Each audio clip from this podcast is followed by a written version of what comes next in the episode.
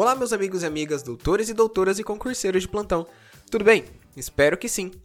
Nesse episódio, vamos conversar um pouco sobre vencimento, remuneração, provento e pensão, além dos adicionais e indenizações. Mas antes, não esqueçam de nos seguir comentar e compartilhar com seus amigos o nosso podcast e também nos acompanhem pelo Instagram, o administrativo do zero ponto podcast e no meu perfil pessoal, o camargo. Pessoal, a Lei nº 8.112 de 90 dispõe sobre o regime jurídico dos servidores públicos civis da União, das autarquias e das fundações públicas federais. Em seu artigo 40, define que o vencimento é a retribuição pecuniária pelo exercício de cargo público com valor fixado em lei, por sua vez, o artigo 41 define que remuneração é o vencimento do cargo efetivo acrescido das vantagens pecuniárias permanentes estabelecidas em lei. Provento nada mais é do que a retribuição pecuniária do aposentado.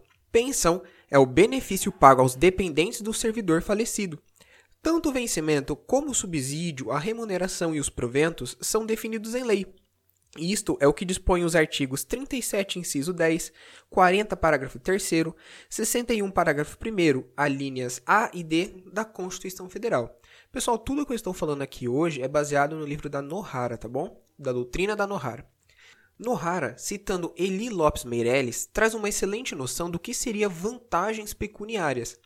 Para ele, vantagens pecuniárias são acréscimos ao vencimento do servidor, concedidas a título definitivo ou transitório pela decorrência do tempo de serviço, ex facto temporis, ou pelo desempenho de funções especiais, ex facto office, ou em razão das condições anormais em que se realiza o serviço, propter laborem, ou finalmente em razão das condições pessoais do servidor, propter personam. As vantagens por tempo de serviço e as decorrentes do desempenho de funções especiais constituem os adicionais, ou adicionais de vencimento e adicionais de função. E as duas últimas formam a categoria das gratificações de serviço e gratificações pessoais. Então, no caso, é, as vantagens em relação à decorrência do tempo e pelo desempenho de funções especiais constituem os adicionais, em relação às condições anormais em que se realiza o serviço e em razão de condições pessoais do servidor, constituem a categoria das gratificações de serviço e gratificações pessoais. O artigo 49 da Lei 8.112 de 90, no artigo 49, né, prevê as vantagens que podem ser pagas ao servidor, incluindo, além dos adicionais e gratificações, também as indenizações. Estas indenizações são constituídas pela ajuda de custo, as diárias, o transporte e o auxílio moradia. A ajuda de custo trata-se de compensação das despesas de instalação do servidor que, no interesse do serviço, passa a ter exercício em nova sede, com mudança de domicílio em caráter permanente, vedado o duplo pagamento de indenização, a qualquer tempo, no caso de o cônjuge ou companheiro que detenha também a condição de servidor vier a ter exercício na mesma sede. Olha que interessante o parágrafo 1. Correm por conta da administração as despesas de transporte do servidor e de sua família, compreendendo passagem, bagagens e bens pessoais. E no caso de falecimento do servidor na nova sede, são assegurados à família ajuda de custo e transporte para a localidade de origem, dentro do prazo de um ano contado do óbito. Cabe destacar que a ajuda de custo é calculada sobre a remuneração do servidor, conforme se dispuser em regulamento, não podendo exceder a importância correspondente a três meses. No tocante às diárias, a lei é clara ao definir que o servidor que, a serviço, afastar-se da sede em caráter eventual ou transitório para outro ponto do território nacional ou para o exterior, fará jus a passagens e diárias destinadas a indenizar as parcelas de despesas extraordinárias com pousada, alimentação e locomoção urbana, conforme dispuserem em regulamento Destaca-se que a diária será concedida por dia de afastamento, sendo devida pela metade quando o deslocamento não exigir pernoite fora da sede, ou quando a União custear por meio diverso as despesas extraordinárias cobertas por diárias. Referente à indenização de transporte, conceder-se-á a indenização de transporte ao servidor que realizar despesas com a utilização de meio próprio de locomoção para execução de serviços externos, por força das atribuições próprias do cargo, conforme se dispuser em regulamento.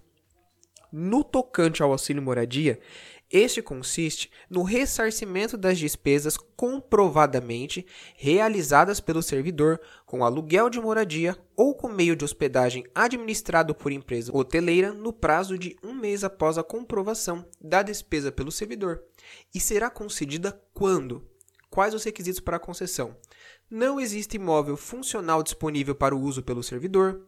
O cônjuge ou companheiro do servidor não ocupa imóvel funcional o servidor ou seu cônjuge ou companheiro não seja ou tenha sido proprietário, promitente comprador, cessionário ou promitente cessionário de imóvel no município onde for exercer o cargo, incluída a hipótese de lote edificado sem averbação de construção, nos 12 meses que antecederem a sua nomeação, nenhuma outra pessoa que resida com o servidor receba auxílio moradia, o servidor tenha se mudado do local de residência para ocupar cargo em comissão ou função de confiança do grupo direção e assessoramento superiores das níveis 4, 5 e 6 de natureza especial, de ministro de Estado ou equivalentes, o município no qual assuma o cargo em comissão ou função de confiança não se enquadre nas hipóteses do artigo 58, parágrafo 3 em relação ao local de residência ou domicílio do servidor, o servidor não tenha sido domiciliado